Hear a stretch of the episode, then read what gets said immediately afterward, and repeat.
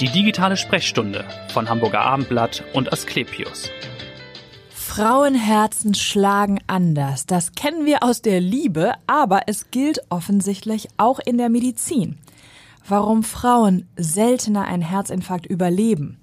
Warum sie im Gesundheitssystem immer noch schlechter behandelt werden als männliche Patienten und warum eine spezielle Sprechstunde für Frauen helfen könnte, darüber möchte ich heute sprechen in dieser Folge der digitalen Sprechstunde.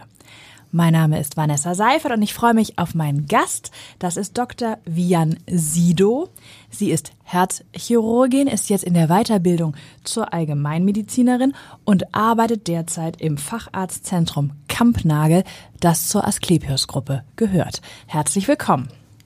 Hallo, ich freue mich, dass ich dabei sein darf. Sehr gerne. Es ist ein spannendes Thema, nämlich das Thema Gendermedizin oder etwas hörernäher. Frauenherzen schlagen anders, ist eigentlich so ein bisschen das Credo.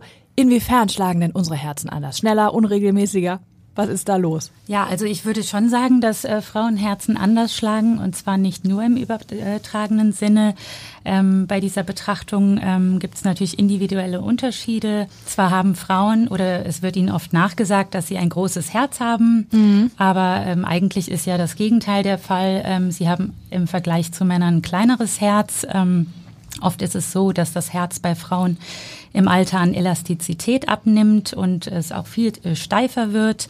Wenn wir uns zum Beispiel äh, die hormonellen Einflüsse anschauen, dann ist es so, dass das Herz der Frauen ähm, gerade in jungen Jahren durch äh, Östrogene geschützt sind. Und ähm, wenn man sich dann noch die äh, Symptome ansieht, dann äh, zeigen sich auch hier Unterschiede. Da wollen wir vielleicht nochmal drauf gucken, beim Herzinfarkt zum Beispiel, ne, dass sich das eben anders äußert bei Frauen als bei Männern. Das heißt, wir haben jetzt schon mal gelernt, Frauen haben ein kleineres Herz, obwohl wir immer denken, wir haben ein richtig großes Herz im übertragenen Sinne. Sie sagen jetzt, das weiß man. Seit wann weiß man denn um diese Unterschiede in der Medizin?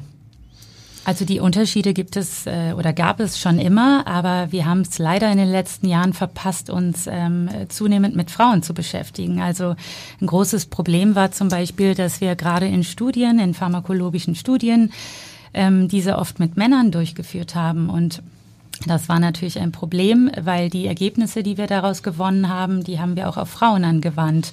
Und in den ähm, letzten Jahren haben wir eben zunehmend erkannt oder ein größeres Bewusstsein dafür bekommen, dass es diese geschlechtersensible Medizin gibt und dass wir da einfach auch viel genauer hinschauen müssen können wir ja mal ganz konkret hinschauen auf den Herzinfarkt. Ich habe eben schon gesagt in der Anmoderation, Frauen überleben den seltener statistisch als Männer weil sich die Symptome auch unterscheiden, weil sich der Herzinfarkt bei Frauen anders äußert. Können Sie da mal die Unterschiede erklären? Ja, also es gibt viele Studien, die gezeigt haben, dass äh, Frauen manchmal unterschiedliche Symptome äh, entwickeln können, wenn sie einen Herzinfarkt haben. Zum Beispiel ähm, sind das äh, eher subtile Symptome oder weniger äh, typische Symptome, wie zum Beispiel Übelkeit, äh, Müdigkeit und Oberbauchschmerzen. Und gerade als Arzt ähm, denkt man bei Oberbauchschmerzen auch nicht direkt an einen Herzinfarkt. Mhm. Und genau hier liegt ja eben auch das Problem. Wir haben eben diese Unterschiede auch im Studium nicht gelernt. Und deshalb ist es so wichtig, hierfür eine Awareness zu schaffen.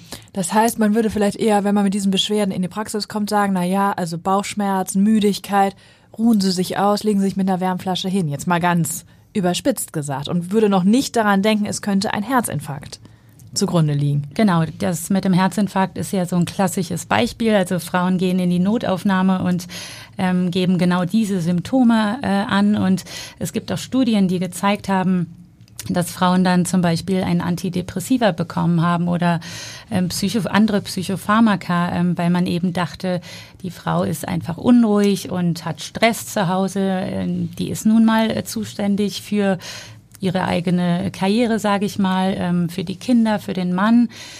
Naja, und dann äh, nimmt man das natürlich vielleicht nicht gleich ernst. Mhm. Aber ähm, es ist natürlich eine große Gefahr. Und bei den Männern jetzt im, in der Unterscheidung nochmal, wie äußert sich da der Herzinfarkt? Also was sind die anderen Symptome? Also die klassischen Symptome, und das haben wir ja auch immer im Studium gelernt, Luftnot, äh, Brustschmerzen. Mhm oder eben dieses klassische Angstgefühl, das dazu kommt. Ähm, das sind so die klassischen Symptome und ähm, da dachte man eben, wenn das bei Männern häufig so ist, dann wird es bei Frauen schon auch so sein. Und Das haben wir eben so ein bisschen fehlinterpretiert in den letzten Jahren. Sie haben das Studium schon angesprochen, haben auch selbst gesagt, in Ihrem Medizinstudium in den Lehrbüchern immer nur männliche Patienten abgebildet. Warum würden Sie sagen, ist dieses ganze, die ganze Medizin, das gesamte Gesundheitssystem so stark auf Männer ausgerichtet? Also es fängt in den Lehrbüchern an, es geht über die Forschung, Sie haben das schon erwähnt, über die Symptombeschreibung, aber auch die Medikamentendosierung, wo man sich als Laie ja schon denkt, es kann ja nicht das Gleiche sein, ob jemand, ein Mann 150 Kilo wiegt oder eine Frau vielleicht nur 50. Genau, also Sie haben es ja, äh, du hast es ja selbst schon angesprochen. Genau da liegt das Problem in den Studien. Also wir haben die Studien an Männern durchgeführt, weil letztlich ist es viel einfacher, Männer in Studien zu integrieren. Ähm, bei Frauen ist es so, Frauen können schwanger werden. Äh, Frauen haben einen anderen Stoffwechsel, haben hormonelle Einflüsse, die auch eine Rolle spielen können. Und deshalb ähm, war man da immer sehr vorsichtig. Und da gibt's ja auch in den 60er Jahren gab's ja diesen Kontergan-Skandal und seitdem wurde man eben auch ziemlich vorsichtig, was ähm, Frauen in Studien. Äh, Ist der weibliche Körper zu komplex für die Medizin? Naja, ich würde nicht sagen, dass er komplex ist, aber er ist anders und ähm, dieses Anderssein sollen wir, sollten wir nutzen, um eben eine gerechtere Gesundheitsversorgung zu schaffen. Und ich glaube, wenn wir diese Unterschiede erkennen, dann haben nicht nur Frauen etwas davon, sondern eben auch die Männer. Denn wenn wir bei den Frauen ganz genau hinsehen, wissen wir eben um diese Unterschiede und ähm, wissen eben, wie es auch anders sein kann. Das heißt, wie kriegt man das hin? Was ist die Lösung? Dass natürlich äh, Medizinerinnen, Mediziner, die jetzt in der Ausbildung sind, die anfangen vielleicht mehr Bewusstsein für diese Unterschiede natürlich haben und entwickeln, aber sind eben auch spezielle Frauensprechstunden, wie Sie die ja auch anbieten, sind die eine Lösung oder ein Ansatzpunkt? Ich glaube schon, dass diese Frauensprechstunden eine Lösung sind. Ich hatte ja selbst eine am Herzzentrum Brandenburg implementiert und die war zuletzt ziemlich erfolgreich. Denn ich glaube, es ist ganz wichtig, ähm, auf die Gesundheitsbedürfnisse von Frauen einzugehen ähm, und wie gesagt, dadurch können wir eben eine äh, gerechte Gesundheitsversorgung schaffen, ähm, eine umfassende medizinische Versorgung für Männer und Frauen. Diese Sprechstunden, das ähm, sind nur ein paar Stunden, in denen wir uns mit Frauen äh, beschäftigen, aber Natürlich ist es auch so, dass Männer in diese Herzsprechstunden kommen können. Ja, ja. Also da wollen wir auch niemanden vernachlässigen. Und ähm, wie gesagt, Ziel ist es, diese Ungleichheit zu erkennen und ähm, deshalb glaube ich, dass es auch sehr wichtig ist, äh, da schon früh zu beginnen. Ähm, Stichwort Awareness. Also man muss natürlich auch Ärzte ausbilden und ähm, das medizinische Fachpersonal, denn ähm, gerade die sollten zu diesen Unterschieden ähm, Wissen haben oder diese Unterschiede auch erkennen können, um Maßnahmen ergreifen zu können. Und ähm, wir müssen ziemlich früh beginnen. Ich würde sagen im Studium. Und ähm, deshalb schreibe ich jetzt zum Beispiel ähm, mit dem Thieme Verlag gerade Studentenmodule zum Thema Gendermedizin.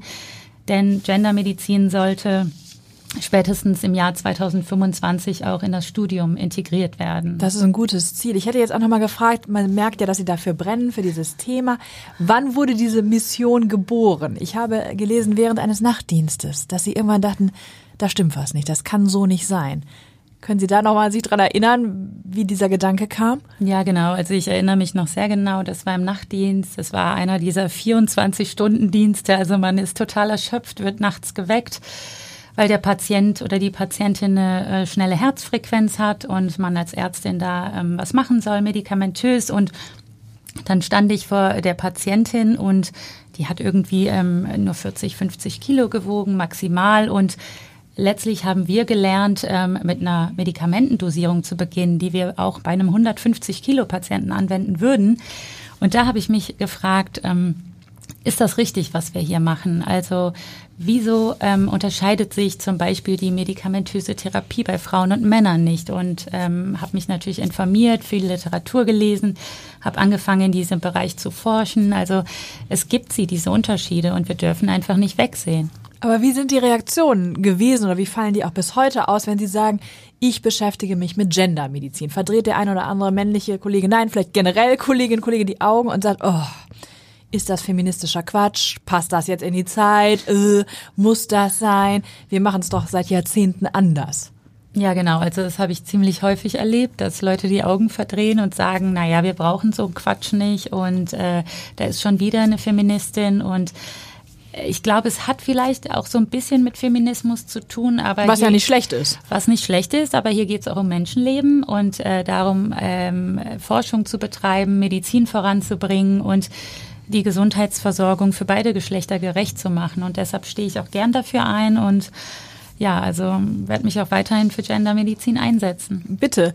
Sie haben ja schon ein bisschen über Ihre Ziele gesprochen. Vielleicht ganz persönlich, was ist Ihr Ziel? Bieten Sie jetzt auch schon spezielle Herzsprechstunden für Frauen an auf Kampnagel? Ist das etwas, wo Sie sagen, das möchte ich in Hamburg auch etablieren? Wie ist es in Hamburg um dieses Angebot bestellt? Ja, also ähm, es gibt sicherlich hier ähm, auch andere Praxen, die äh, für Frauen Sprechstunden anbieten und äh, genau das ist auch mein Ziel. Ähm, also ich bin noch nicht so lange in Hamburg, bin gerade erst aus Berlin hergezogen vor fünf Monaten. Und ja, mein Ziel ist es, ähm, deshalb befinde ich mich auch gerade in der Weiterbildung Allgemeinmedizin, ähm, letztlich äh, mich auf Frauengesundheit, Frauen- und Herzerkrankungen zu spezialisieren. Also es ist schon mein größter Traum. Und ähm, ja, ich war lange Zeit in der Herzchirurgie und gerade da ist es äh, super wichtig gewesen, diese Unterschiede ähm, zu erkennen und eben auch die nötigen Maßnahmen zu ergreifen. Und ich glaube, dass ich so eine gute Basis dafür habe. Das glaube ich auch. Und in der Herzchirurgie ist es natürlich dann so, sie können präventiv wenig tun. Wenn sie dann im OP stehen, ist es ja sozusagen schon, müssen sie retten, aber sie können nicht mehr sagen, was waren jetzt die Symptome oder so. Genau, das ist ein super Stichwort, Prävention. Denn äh, da kann man eben im ambulanten Bereich auch viel besser ansetzen. Also wir standen häufig zwölf Stunden im OP, haben operiert und da fragt man sich natürlich, wieso muss es erst so weit kommen? Wieso stehen wir hier? Wieso geht es gerade um Leben und Tod? Ähm, und ähm, wie ist das Outcome beim Patienten? Also es ist ja alles so ein bisschen auch unklar. Und ähm, gerade da in solchen Situationen fragt man sich, kann man nicht vielleicht von vornherein schon etwas tun? Und ja, es gibt ganz viele präventive Maßnahmen, wie zum Beispiel eine gesunde Lebensweise, mehr Aktivität im Alltag, eine ausgewogene Ernährung, Vermeidung von Risikofaktoren. also eigentlich alles, was man theoretisch weiß, ne? Genau. aber es mangelt manchmal an der, an der praktischen Umsetzung. Ne? An der Umsetzung mangelt es und aber auch an diesem Bewusstsein dafür und das möchte ich eben schaffen. Und deshalb auch die Weiterbildung zur Allgemeinmedizinerin muss man erklären, weil als Herzchirurgin könnten Sie sich nicht selbstständig machen. Ne? Sind sie im Grunde in die, in die Klinik eingebunden? Genau, das ist das Problem und deshalb äh, diese Weiterbildung. Ja. Was ich ganz spannend fand, Sie haben in Ihrer Masterarbeit sich auch schon mit dem Thema Gendermedizin äh, beschäftigt, eine, eine etwas andere Facette angeschaut, nämlich das Ergebnis von Operationen, je nachdem, ob ein Operateur oder eine weiblich, eine Ärztin operiert hat. Und Sie haben festgestellt, die Operateurinnen waren teilweise besser, was das Outcome, wie die Mediziner sagen, also das Ergebnis anbelangt. Ja, woran liegt das? Kann man das, sind die Frauen doch feinmotorischer? Was, was ist das? Ja, also ich komme ja aus einem sehr männerdominierten Fach und gerade da heißt es immer, äh, wir Männer können das einfach besser als Frauen. Und äh, dann habe ich mir einfach mal die Zahlen angeguckt, habe meinen Professor gefragt äh, am Herzzentrum, ähm, ist es okay, wenn ich jetzt einfach mal Männer mit Frauen vergleiche? Ähm, natürlich muss man da auch ganz genau hingucken. Man kann nicht Äpfel mit Birnen vergleichen. Also man muss schon dieselben Operationen. Also selber Schwierigkeitsgrad. Genau, genau. Äh, man muss dieselben Operationen miteinander vergleichen und ähm, kann sich dann natürlich auch ansehen, Wer hat operiert? War es eine Frau oder war es ein Mann? Und auch äh, das Geschlecht des Patienten habe ich mir angesehen. Gibt es auch da einen Unterschied? Und da konnte ich eben ähm, klar zeigen, dass ähm, Frauen und Männer gleich gut operieren, zumindest nicht, dass Frauen zumindest nicht schlechter operieren. Dazu muss man aber sagen, dass Frauen im Vergleich auch nicht die komplexen Fälle bekommen haben. Ähm, was man aber sehen konnte, ist, dass Frauen einfach, ähm, äh, wenn es um die OP geht, viel länger äh, Zeit brauchten als die Männer, was aber gar nicht schlimm ist, denn das Ergebnis für den Patienten zählt ja, ja am Ende gut. nicht, ob er jetzt vier Stunden da lag oder fünf, sondern er möchte ja möglichst geheilt äh, da rauskommen. Genau, irgendwann. darum geht es. Ne?